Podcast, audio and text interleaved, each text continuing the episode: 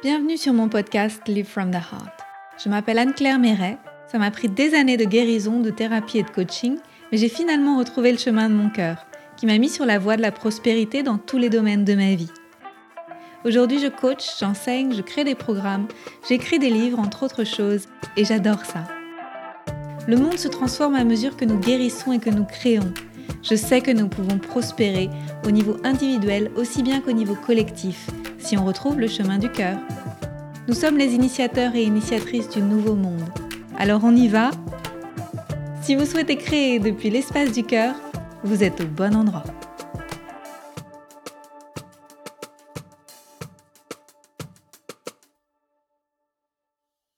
Bonjour et bienvenue pour un nouvel épisode avec Jérémy Mercier.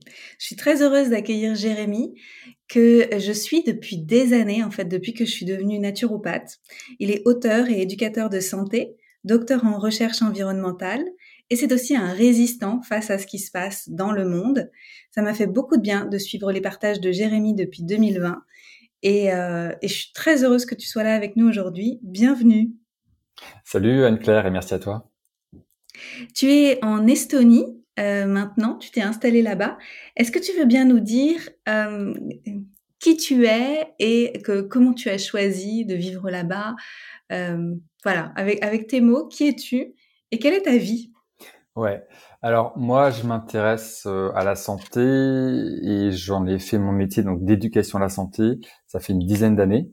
Et euh, donc tout ce qui se passe depuis un an et demi, euh, c'est quelque chose qui m'a paru complètement énorme et hallucinant j'ai trouvé que les, les, ficelles de la manipulation étaient très grossiers.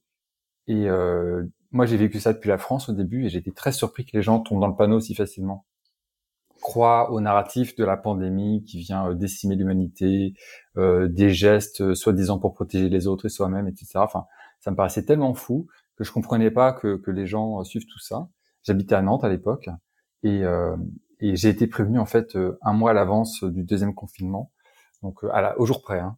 Donc on m'a dit mmh. fin septembre, en gros, bah Jérémy, euh, t'es au courant euh, prochain confinement, c'est le 28 octobre? J'ai dit ah bon? Non, je suis pas au courant. Et j'ai eu ça de trois sources différentes. Donc là, c'était vraiment sérieux. Comme j'ai deux filles de 7 et 11 ans, euh, ma fille aînée rentrait au collège donc à la rentrée de septembre et il y avait déjà le masque qui était obligatoire pour elle. Donc là, je me suis dit ça me saoule. Enfin moi, je lui ai proposé carrément de, je lui ai dit bah écoute, euh, moi, ça me convient pas l'histoire du masque. Donc, euh, si tu veux pas aller au collège, si tu veux pas faire la rentrée, il y a aucun souci pour moi. Et elle, elle m'avait dit à l'époque, ah oui, mais il y a quand même les histoires, des copines. J'aimerais bien savoir ce que ça veut, ce que ça fait d'être en, en sixième, etc. J'ai dit ok. Entre temps, j'avais essayé de faire des contre-indications de port du masque, des trucs comme ça, mais de toute façon, avec le collège, ça, ça ne passait pas. Et puis quand j'ai eu cette info que bon, de toute façon, ça reconfinerait, je m'y attendais, mais pas si tôt peut-être ou pas pas comme ça. Bref, euh, je me suis dit bon allez, euh, on arrête euh, le délire. On va aller dans un pays où les, les, enfants sont mieux traités, dans un pays où il y a plus de liberté aussi. Et il se trouve qu'en Europe, il n'y avait pas grand-chose comme pays qui permettait ça. Et on a fait la liste. J'avais créé un groupe Facebook à l'époque, et une personne avait créé une liste sur laquelle les, les pays qui avaient l'air de garder le plus de liberté, c'était en gros en Europe la Suède, l'Estonie et surprise la Biélorussie. Hmm. Et euh, ouais. Alors du coup, je m'étais un peu renseigné sur ces pays. Alors Biélorussie, c'est hors Union européenne, c'est un petit peu compliqué culturellement, c'est quand même euh, très distant de ce qu'on a en Europe de l'Ouest. Donc c'était un peu mis de côté. La Suède, c'était compliqué de s'installer, euh, c'est-à-dire qu'il y a beaucoup de démarches administratives assez complexes. Et l'Estonie, bah, ça a l'air d'être simple, euh, accueillant, simple, euh, un niveau de vie à peu près équivalent à la France, peut-être un tout petit peu moins cher. On s'est dit bah allez, c'est parti, allons en Estonie. Donc euh, bah, fin septembre, on a déposé notre prévis de départ, on, on, louait un appart à Nantes, on a vendu toutes nos affaires et puis euh, deux jours avant, euh, enfin un jour avant l'annonce du confinement, eh bien on a chargé la voiture et puis on est parti, voilà, en route vers l'Estonie. On a traversé l'Europe en deux jours et demi. Et c'est un, un, choix que je regrette absolument pas. Je voulais que mes filles soient protégées, puissent avoir une, une, une vie paisible, sympathique, ne pas avoir à souffrir euh, euh, d'une maltraitance euh, bah, promue et organisée et surveillée par, par, par les écoles notamment. Donc, donc, donc, je suis très très content de ce choix. Et maintenant, donc, on est à Tallinn, donc en Estonie depuis depuis fin octobre 2020. Waouh, j'adore. Est-ce que tu as toujours été, est-ce que tu as toujours eu les yeux ouverts comme ça sur la réalité de ce monde? Alors non, mais j'ai toujours été rebelle. C'est-à-dire mmh. que même euh, même en primaire ou enfin quand j'étais petit, euh, j'étais c'est assez surprenant. J'étais très bon élève. J'étais un peu genre le premier de la classe, mais rebelle. Mmh un peu fouteur de merde. Euh, un peu le type qui cherche les profs, euh, qui qui peut être un peu pas, un peu dans un une espèce de joute parfois quand quand ça n'allait pas avec certains profs, je me souviens que je m'engueulais avec eux, quoi. Voire je les, je les traitais un peu avec mépris. Enfin, c'était, c'était pas sympa. Hein. Mais euh, je me suis même déjà pris des claques par des profs, quoi. Un truc de fou. Euh, des codes, des trucs comme ça au, au collège, au lycée. Euh, parce que je supportais pas, je crois, une espèce de médiocrité où euh, où euh, les gens qui sont dans un système et qui se posent aucune question et qui qui continuent à dire des bêtises ou des choses comme ça. Moi, ça, ça m'insupportait. Donc, j'avais pas les yeux ouverts euh, forcément tout de suite. Et euh, par rapport à la santé, euh, c'est venu quand j'avais à peu près 20 ans. je me suis cassé le nez quand j'étais au, lycée, en cours de foot, en cours de, de, PS, en cours de sport. Donc, je me suis cassé le nez. Et suite à ça, j'ai vu directement l'incompétence crasse des chirurgiens qui s'occupaient de moi. Ça a été une, une, grosse on un gros chamboulement dans ma vie, c'est-à-dire que tout d'un coup, je découvrais que des, des gens qui étaient soi-disant très réputés, très reconnus, en fait, euh, pouvaient être très mauvais et euh, dans, dans, le déni de leur médiocrité, disons. Donc, ça a été une, une grosse surprise. Et euh, donc ça, ça, ça commence à me faire prendre des distances par rapport à la, à la médecine. Quand j'étais petit, j'avais eu beaucoup d'otite et d'angines toute mon enfance. J'avais eu plein d'opérations pour mettre des drains. J'avais, eu aussi une première très mauvaise expérience euh, de la part d'un ORL qui m'avait euh, retiré un drain dans l'oreille trop tôt, ce qui avait donc euh, il avait donc arraché un bout de mon tympan, ce qui était une douleur insupportable. Et il avait complètement nié le truc, genre en disant ah arrête de faire ta chochotte, ça va, c'est bon. Enfin, j'avais 10 ans, 10 ans à l'époque, je crois, ou 9 ans. Et donc ça, ça avait été aussi un, un, un gros, comment dire, j'avais été du coup opéré en urgence le soir même. Il avait rappelé mes parents en disant ah il pleure toujours. Ah oui ça fait comme deux heures. Ouais donc il doit avoir mal quand même. Bon on va regarder ce qu'il y a. Et mmh. puis euh, et puis donc il m'a opéré pour recoller les morceaux en gros. Mais euh, mais sans jamais reconnaître son erreur. Et, et du coup j'avais donc dès l'enfance une situation un peu euh, une relation un peu bizarre avec euh, les médecins et euh, qui s'est aggravée lorsqu'il y a eu cette, ces opérations au nez suite à ma fracture du nez. Et je dirais que le point culminant, c'est quand je suis allé un, jour, par curiosité, euh, je sorti avec euh, Flora, qui est ma femme maintenant, et puis euh, elle, me, dit à l'époque, donc j'avais 23, 24 ans, je crois, ah, je vais voir un, un espèce d'énergéticien, naturopathe, enfin, elle savait pas trop comment le décrire. Elle m'avait dit, ah, il m'a fait des tests d'intolérance alimentaire, il a vu que euh, pour moi, les produits laitiers, c'était pas terrible. Et à l'époque, quand elle m'a dit ça, c'était impensable. Enfin, évidemment que les produits laitiers, c'était important et nécessaire pour être en bonne santé. Donc qu'elle me dise qu'elle était intolérante aux produits laitiers, je me suis dit, bah c'est pas possible, c'est un, un, mensonge, elle a dû aller voir un charlatan. Sauf que euh, à l'époque, moi j'étais donc euh, scientifique, je me suis, enfin j'ai fait des études poussées en sciences, j'étais normalien en chimie, j'étais là en, en, DEA à l'école des ponts et chaussées à Paris, etc. Et comme, je suis chimiste de formation, j'ai aussi cet esprit de euh, j'aime bien euh, expérimenter, j'aime bien voir les choses dans la matière, j'aime bien tester. Du coup, je me suis dit bah je vais aller voir cet euh, énergéticien naturopathe là, ce, type bizarre, et je vais voir ce qui se passe avec lui. Et il m'a fait ces petits tests là qui étaient très bizarres, mais il m'a dit des choses qui étaient cohérentes et je me suis dit bon bah il me dit que moi aussi je serais intolérant aux produits laitiers, très bien je pourrais jamais savoir si c'est vrai ou pas si je fais pas l'expérience d'arrêter les produits laitiers. Mm. Donc je fais l'expérience. Voilà, sur moi. Et euh, j'ai fait l'expérience sur moi d'arrêter les produits laitiers pendant quelques semaines et j'ai vu des résultats euh, stupéfiants et très rapides. Donc là, ça a été pour moi la, la révélation. C'est là que j'ai compris que je m'étais planté euh, depuis le début par rapport à l'alimentation. Mm. Et ça a été le début de ma quête pour comprendre la vérité par rapport à l'alimentation saine et euh, sortir des clichés euh, bidons euh, promus par ben, la publicité, euh, les médecins de manière générale qui n'y connaissent rien, enfin, et tout, tout un monde, toute une société en fait qui, euh, qui diffuse des messages basés sur du vent, mais qui ont été répétés tellement de fois qu'ils sont devenus des vérités pour euh, quasiment tout le monde. Wow. Je que voilà, il y a eu un événement comme ça qui m'a ouvert les yeux par rapport à la santé. Alors après, j'ai ouvert mes yeux à plein d'autres niveaux, dans plein d'autres circonstances, mais pour la santé, c'est vraiment comme ça que ça s'est passé. Ça demande du courage d'essayer tout seul et de, sortir de son conditionnement, mais je pense qu'il y avait aussi certainement un ras-le-bol. Tu devais aussi en avoir ras-le-bol de traîner ces mêmes problèmes. Bah, disons que j'avais pas vraiment de gros problèmes à ce moment-là, mais euh, j'avais passé un an au Canada, j'étais en échange euh, à la fac euh, à McMaster University au Canada, et du coup je m'étais mis, euh, bah, il n'y a pas le choix en fait. Hein. Euh, on était tellement près de la frontière américaine que, euh, en gros, la culture était tout à fait américaine. Et je m'étais mis à manger à la locale. J'avais pris un petit peu de poids, pas énormément, mais un petit peu suffisamment pour qu'on se dise tiens, il est un, peu gonflé quoi. Et et, et j'avais aussi un petit peu de cholestérol euh, en excès. Euh, j'avais fait un test sanguin parce que j'avais vu une médecin homéopathe qui m'avait dit ah oui c'est quoi vos antécédents familiaux? Et je lui dis bah mes quels grands-parents ont fait euh, des, des infarctus? Il dit ah bon? Pour moi c'était normal. Enfin je pensais que enfin tous les grands-parents faisaient des infarctus. Je pensais que c'était quelque chose de logique.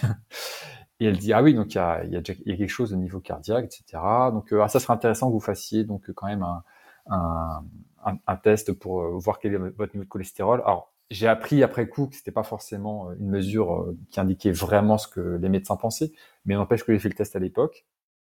On a pu voir que le taux de cholestérol était trop élevé, le mauvais cholestérol.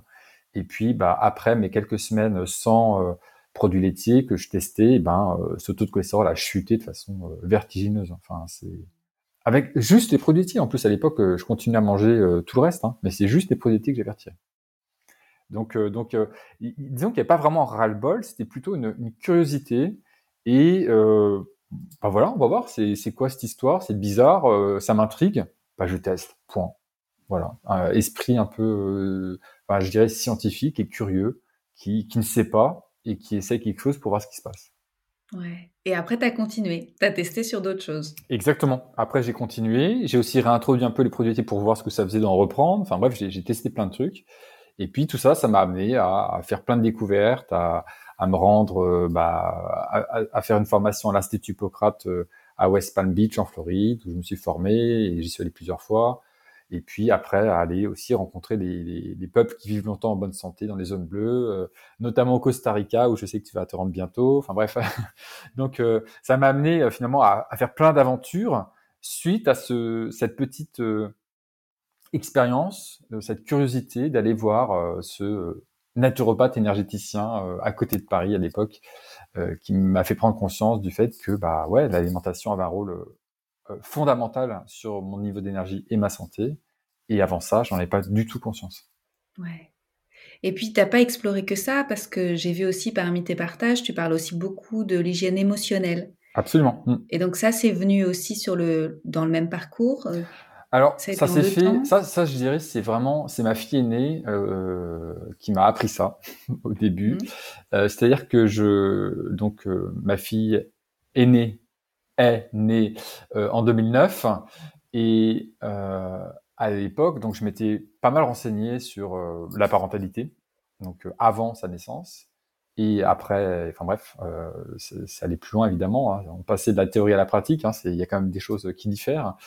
Et, et, et, je me suis rendu compte à, plusieurs moments que, que ma fille se mettait à pleurer sans que je comprenne les raisons de ses pleurs et bah, elle avait pas faim, elle, elle est pas froid, elle est pas chaud, elle était pas, enfin, elle pas forcément fatiguée ou quoi. Enfin, il y avait des peurs parfois que je ne m'expliquais pas.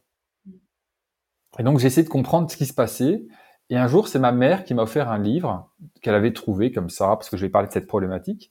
Et le livre s'appelait Pleurs et colère des bébés, une approche révolutionnaire de Aleta Solter, une psychologue suisse-américaine.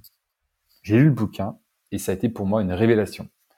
C'est-à-dire que euh, je découvrais que certains pleurs de bébé, c'est pas des pleurs qui expriment un besoin de, de quelque chose, c'est-à-dire un besoin fondamental qui n'a pas été euh, satisfait. Par exemple, un bébé qui a faim, un bébé qui a mal quelque part, un bébé qui a qui est fatigué et qui, enfin bref, il y a plein de, de raisons pour lesquelles un bébé peut pleurer, mais parfois il n'y a pas un besoin autre que celui de lâcher ses émotions.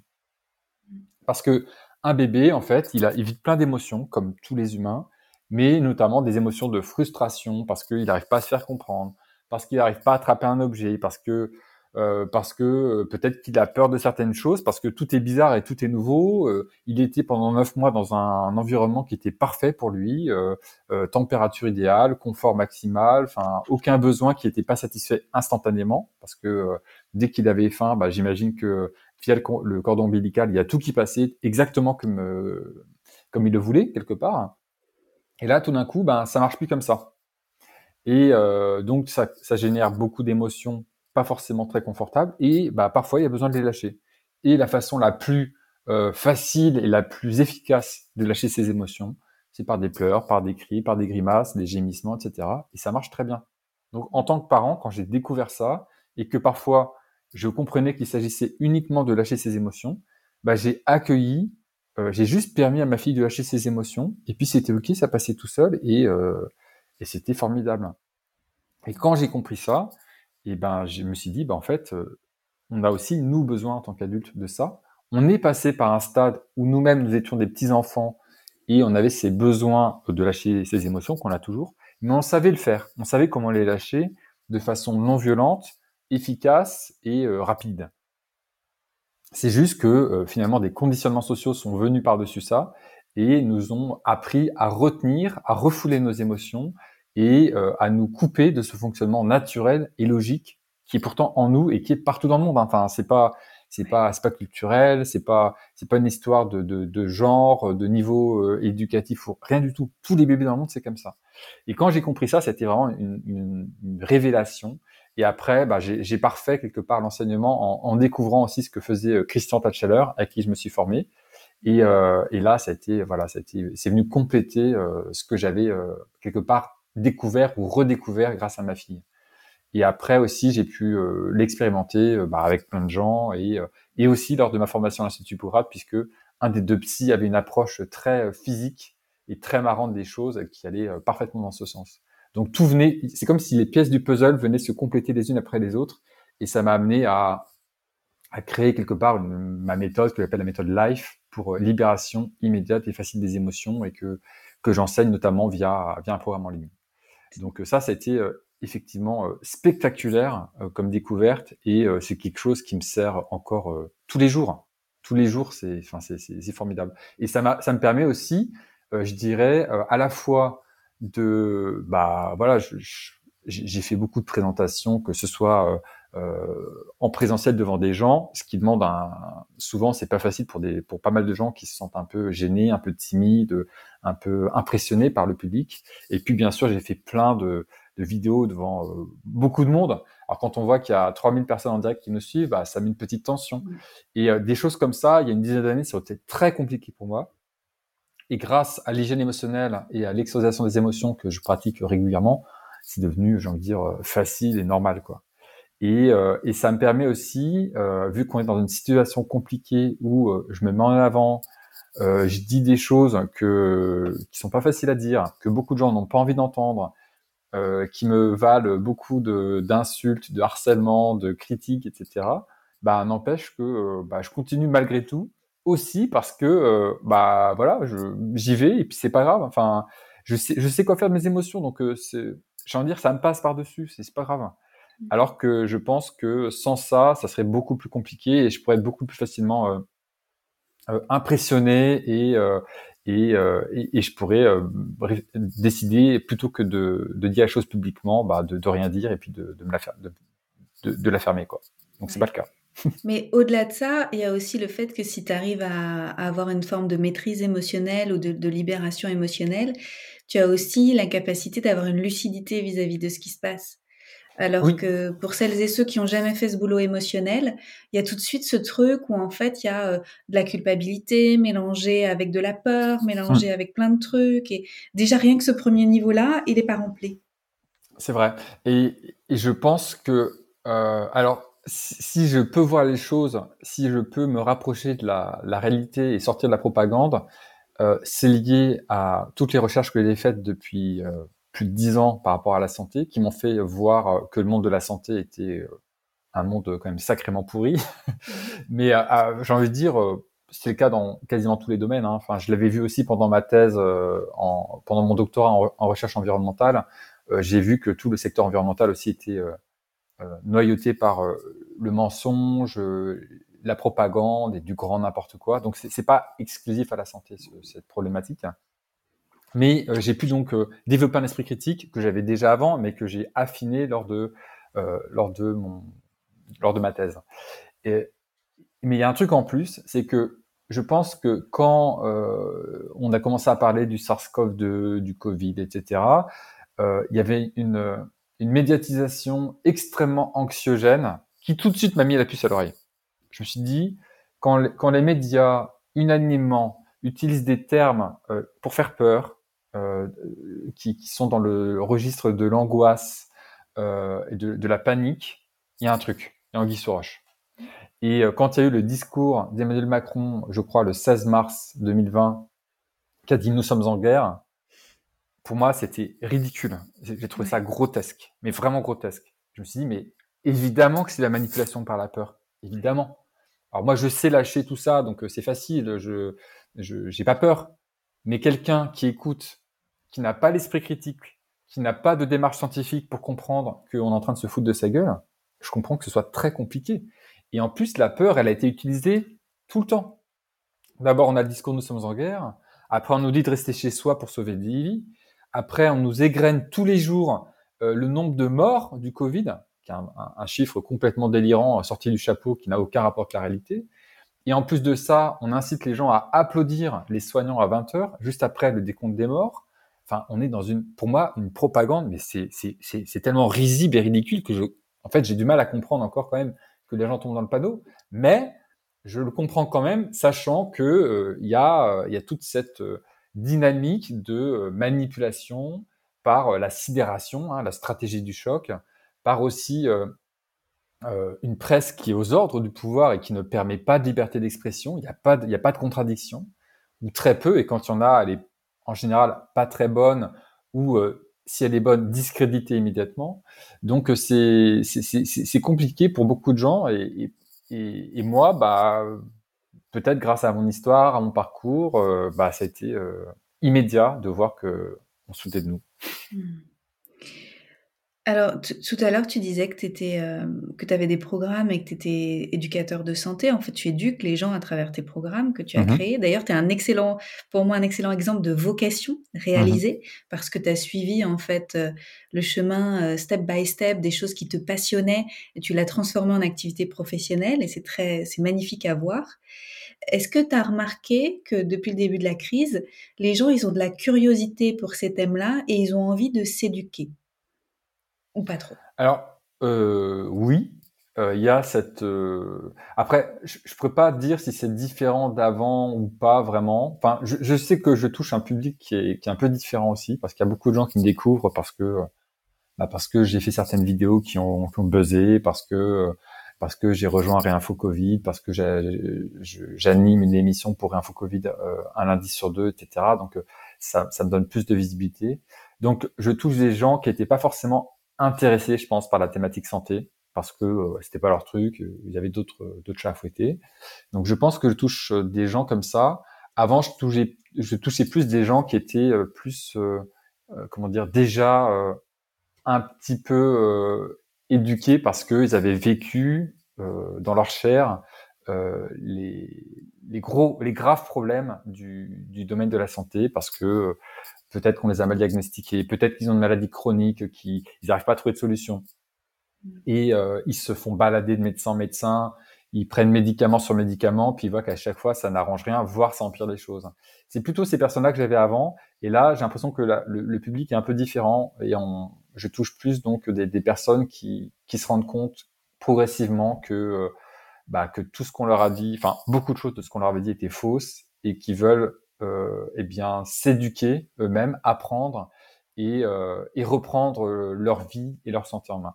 C'est ça que je dirais par rapport à l'observation que j'ai pu faire. Mmh. Pour moi, c'est vraiment une opportunité extraordinaire que chacun, chacune se dise c'est fini, j'arrête de remettre mon pouvoir à l'extérieur. Et j'ai pas l'impression que collectivement on soit encore à un point de non-retour où les gens en soient là. En fait, je, je sens qu'il y a plus une période là de de, de victimisation, de c'est pas juste, euh, regarde ce qu'on nous fait, et les gens sont pas encore à l'étape d'après. Est-ce que tu le hmm. sens aussi? Alors, au niveau collectif, euh, clairement, euh, enfin, ça n'est pas là, ça c'est sûr. Enfin, le, le, public que je touche reste marginal. Enfin, les gens qui s'intéressent à la santé, c'est marginal. La plupart des gens ont une confiance totale dans le discours des autorités et ou de leurs médecins, qui est encore l'autorité pour eux. Euh, donc, euh, donc ces, personnes-là, euh, ça va être très difficile de les sortir de, la propagande et des mensonges, parce que ça, ça viendrait faire s'effondrer leur monde.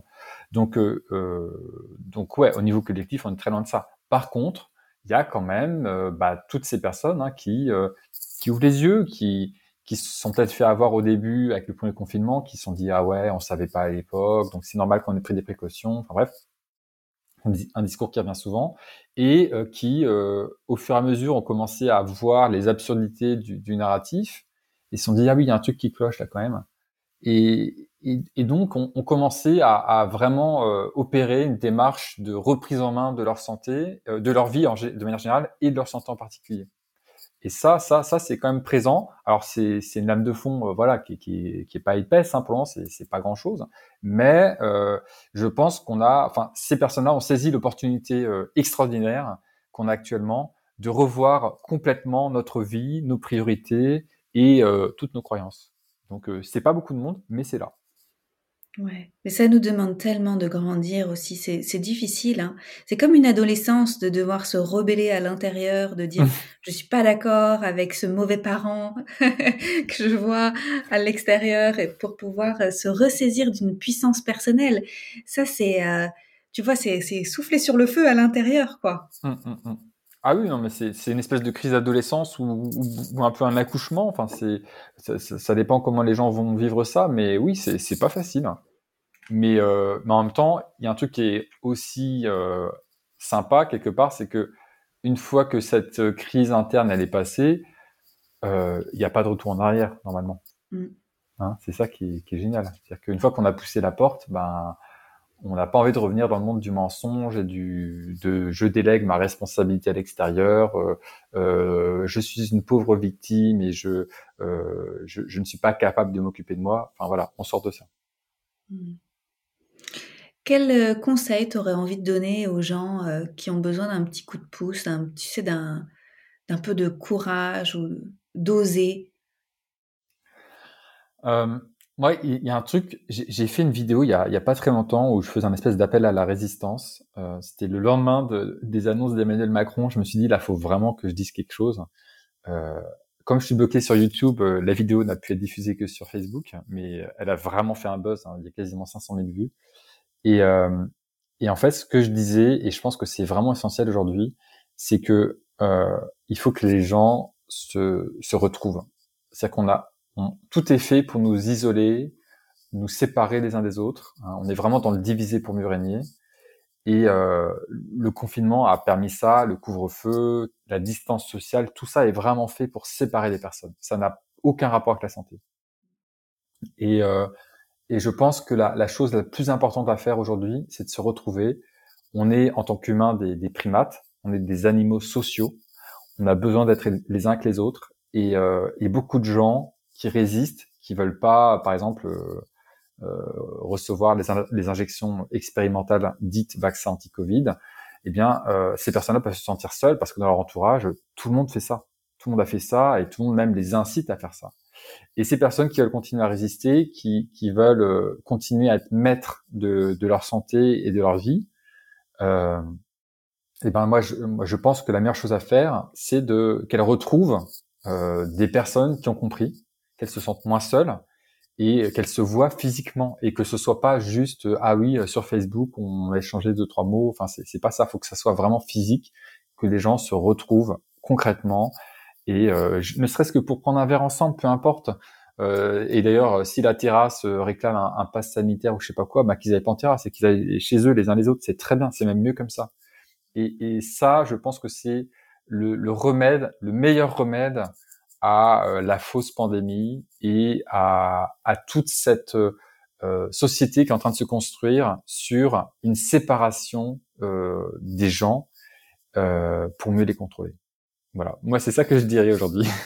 Ouais, et je suis dans ton groupe Telegram et euh, donc d'ailleurs suivez Jérémy sur Telegram aussi là où il n'est pas censuré. ça m'étonne que tu sois pas encore censuré sur Facebook. Mais ça, alors ça, c'est un peu une surprise effectivement parce que YouTube, je suis bloqué. Euh, au prochain avertissement, ma chaîne saute. C'est fou hein, mhm. quand même. Hein. Et euh, YouTube, euh, Facebook, alors ils m'ont juste blacklisté. Ça veut dire que je peux plus faire de publicité sur Facebook, mais ils m'ont censuré qu'une seule fois une vidéo, qui était une interview de Louis Fouché et de Denis Rancourt. Ça, ils l'ont, ils l'ont fait sauter. Mais sinon, je ne suis pas censuré sur Facebook. C'est assez, assez étonnant.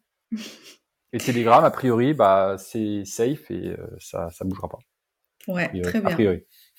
Et tu partageais le fait que tu avais discuté avec un policier, il me semble. Ouais. Et, euh, et, ça faisait du bien et ramener comme ça de l'humanité et du, du lien, tout de suite, ça détend. Parce qu'en fait, ce qui est difficile, c'est le, oui, cette tension de ne pas se sentir en sécurité avec les autres, en fait. Alors, euh, je précise quand même en Estonie, la situation est quand même très différente par rapport à la France. Hein. Enfin, c'est un petit pays. Euh, les gens sont, j'ai envie de dire, en moyenne très éduqués. À Tallinn, par exemple, euh, j'ai envie de dire, la plupart des gens parlent deux ou trois langues. Donc, c'est-à-dire, ils parlent l'estonien et ou le russe, plus l'anglais déjà. Donc, euh, donc là, j'ai parlé avec cette policière, vraiment très sympathique, pendant trois quarts d'heure et, euh, et, et, elle répondait à mes questions et puis elle était c'était intéressant ce qu'elle disait et elle me disait parce qu'elle surveillait les manifestations parce qu'il y a des manifestations contre le Parlement qui est en train de voter des lois pour donner plus de pouvoir à la police et pour euh, et pour euh, en gros passer vers un État plus policier. Et je disais euh, aux, gens sur place je disais attention là vous allez arriver au niveau de ce qu'on a en France. Je pense qu'en France on est déjà dans un État policier assez avancé. Et, euh, et j'ai discuté avec cette policière et elle m'a dit des, des, phrases comme, par exemple, si, quand il y a un ordre, je suis pas obligé de le respecter d'une part, et en plus de ça, j'ai un cerveau et j'ai aussi un cœur. Mais des phrases comme ça, je crois pas que j'aurais pu entendre ça en France aussi facilement de la part d'un policier. Ouais. Et là, c'était, euh, enfin, c'était euh, quelque chose de normal. Et puis on avait une, une, une, une discussion d'égal à égal il n'y avait pas de, il y avait pas de condescendance, il n'y avait pas d'abus de pouvoir. Enfin, il y avait rien, il y avait rien de tout ça. Et je sais que malheureusement en France c'est beaucoup plus difficile, mais du coup il y a, il y a un challenge plus important. Et je pense qu'il est là, c'est de de retrouver euh, ou de redonner une humanité aux forces de l'ordre qui aujourd'hui sont sous pression, mais qui sont aussi des humains et qui ont aussi une vie, qui ont aussi des enfants, qui ont aussi une famille et qui ont aussi envie de sortir prendre un verre euh, sans avoir à montrer, je pense, euh, pour la plupart, un, pass sanitaire ou, une connerie comme ça. Et, euh, et je pense que c'est en remettant l'humanité dans les relations entre, entre humains qu'on va sortir de cette crise. Et pas en étant toujours dans l'affrontement et dans le mépris, le dédain et la distance. Il faut qu'on casse ces distances et, et je pense que c'est une des voies de sortie même si je reconnais que ça va être très compliqué. Et plus on attend, et plus ça va être compliqué. Ouais, et puis euh, je pense qu'on peut aussi insister sur la proactivité parce que c'est pas parce que y a, les réseaux n'existent pas encore dans votre ville ou près de chez vous que vous pouvez pas les créer. Absolument. Vous pouvez, tout le monde est, est en, à même de créer un petit groupe Facebook ou une page Telegram en, lien avec la ville et dire bah voilà, on va se réunir, on va faire des pique-niques, on va se, on va se voir, on va discuter, on va se, on va se serrer dans les bras mmh. si on a envie. Mmh, mmh, et, euh, et c'est, c'est à nous d'être proactifs vis-à-vis de ça, pas attendre que quelqu'un d'autre le fasse. Exactement. Alors les groupes Facebook, probablement, c'est pas une bonne idée parce que Facebook va les censurer rapidement, donc euh, euh, ça va être compliqué. Euh, en revanche, groupe Telegram, oui, probablement. Et moi, je suis aussi en discussion avec euh, une personne à Tallinn qui est en train de développer un réseau social alternatif basé sur la blockchain, décentralisé et du coup, a priori, euh, non censurable et inviolable. Donc, euh, et si ça fonctionne, j'aimerais bien aussi bah, créer ou aider à faire créer des groupes de résistance un peu partout pour que les gens puissent s'organiser et se retrouver. La vraie résistance, c'est aujourd'hui, c'est dire non à tout ce qui se passe, ne pas accepter tout ça, et surtout se retrouver et se serrer les coudes. Ouais. Jérémy, j'ai une, autre question pour toi. Oui. Qu'est-ce que tu crois qui va se passer après la crise? Après la crise, ok. Alors déjà, euh, je pense, enfin après, je peux me tromper et euh, je ne sais pas de quoi l'avenir est fait. Mais ce que je pense, c'est que euh, les prochaines semaines, les prochains mois vont être compliqués, un peu partout dans le monde, sans doute plus dans certains pays que dans d'autres. Euh, et euh, je sais pas à quoi ça va ressembler, mais ça risque d'être un peu violent à un moment. Enfin, je pense. Cela dit, cela dit, je suis très optimiste sur le moyen long terme. Donc, même si euh, sur le court terme c'est pas terrible et qu'on va avoir de nouvelles restrictions, extension du pass sanitaire, peut-être à plein de trucs de la vie de tous les jours, peut-être même à création de crédit social euh, à la française ou à, ou à l'allemande selon le pays où on est, etc. Donc ça, je pense qu'on ça va être difficile d'y échapper. Trop de choses ont été acceptées par trop de monde depuis trop longtemps. Donc euh, on, on, y va. Mais euh, il y a des choses qui vont bouger. Peut-être quand les gens vont commencer à être attaqués au niveau de leur porte-monnaie. Peut-être quand il y aura des décisions qui vont être prises qui vont aller au-delà de ce qui est supportable. Et là, ça va basculer d'une manière ou d'une autre. Et ce que je pense, c'est que le monde d'après, euh, il va être beaucoup plus. Ça va pas être le monde d'après voulu par euh, ces élites qui, qui, veulent une société de contrôle de masse, de un peu une société orwellienne quelque part. Hein. Ça va pas, ça va pas marcher leur truc. J'y crois pas. Et au contraire, je pense qu'on va avoir quelque chose de beaucoup plus beau, de beaucoup plus humain, de beaucoup plus respectueux. Et on va, c'est à nous de faire ce travail maintenant de construction de ce monde d'après. Et euh, c'est un monde d'après où il faut absolument que l'esprit critique soit encouragé tout le temps et partout. Et ça, je vois à quel point aujourd'hui cette absence d'esprit critique a été euh, très dommageable pour la société et pour la démocratie et a permis euh, la mise en place de systèmes totalitaires parce qu'on est vraiment là-dedans aujourd'hui. Hein. Et ça, voilà. Et. Avant, on avait euh, communisme, fascisme, nazisme, etc. Je ne sais pas comment définir ces systèmes totalitaires qu'on a aujourd'hui. Ils ressemblent quand même euh, beaucoup à ce qu'il y a eu avant au XXe siècle. Mais si on veut euh, sortir de ça et avoir un monde qui soit durablement euh, intéressant et positif pour nous humains, voilà, il faudra qu'on ait qu'on reconstruise tout sur de nouvelles bases. Mais c'est en même temps extraordinaire parce que tout est à refaire de, toute façon. Enfin, le monde d'avant, euh, c'était des mensonges partout dans, tous les domaines. Donc là, il s'agit de, euh, bah, repartir sur des bases saines, de euh, d'utiliser son intelligence et son esprit critique pour reconstruire quelque chose de propre, avec, avec, des bases solides et qui donnent confiance. Et, et pour moi, ce sera beaucoup mieux que ce qu'on a connu avant. Merci. Moi, je suis d'accord avec ça. et je, je pense C'est du taf, hein, par contre. Ouais, c'est du taf. Mais je pense qu'il y a beaucoup, beaucoup de gens qui sont prêts pour ça et que euh, il faut pas hésiter à partager sa vision du futur. Mmh. Parce que j'ai l'impression qu'il y a beaucoup de gens qui sont focus, tu sais, ils ont le nez dedans, là, dans mmh. ce qui se passe en ce moment. C'est douloureux, c'est difficile. Donc, le vivre à fond, mais garder une vision d'un futur radieux. Et, et, porter cette vision, en fait, être pragmatique vis-à-vis de cette vision et trouver les gens qui, qui vont nous aider à la co-créer ensemble, parce qu'on est nombreux. Absolument. Et, et c'est justement en, en, rencontrant les autres qu'on va se rendre compte que, bah, certes, on est une minorité, mais ça fait comme du monde cette minorité-là. Et, euh, et, si ensemble on arrive à créer un monde d'après qui soit vraiment euh, intéressant, déjà ça va nous donner la foi et ça va nous donner le courage de résister euh, malgré tous les obstacles qu'on va avoir sur le chemin.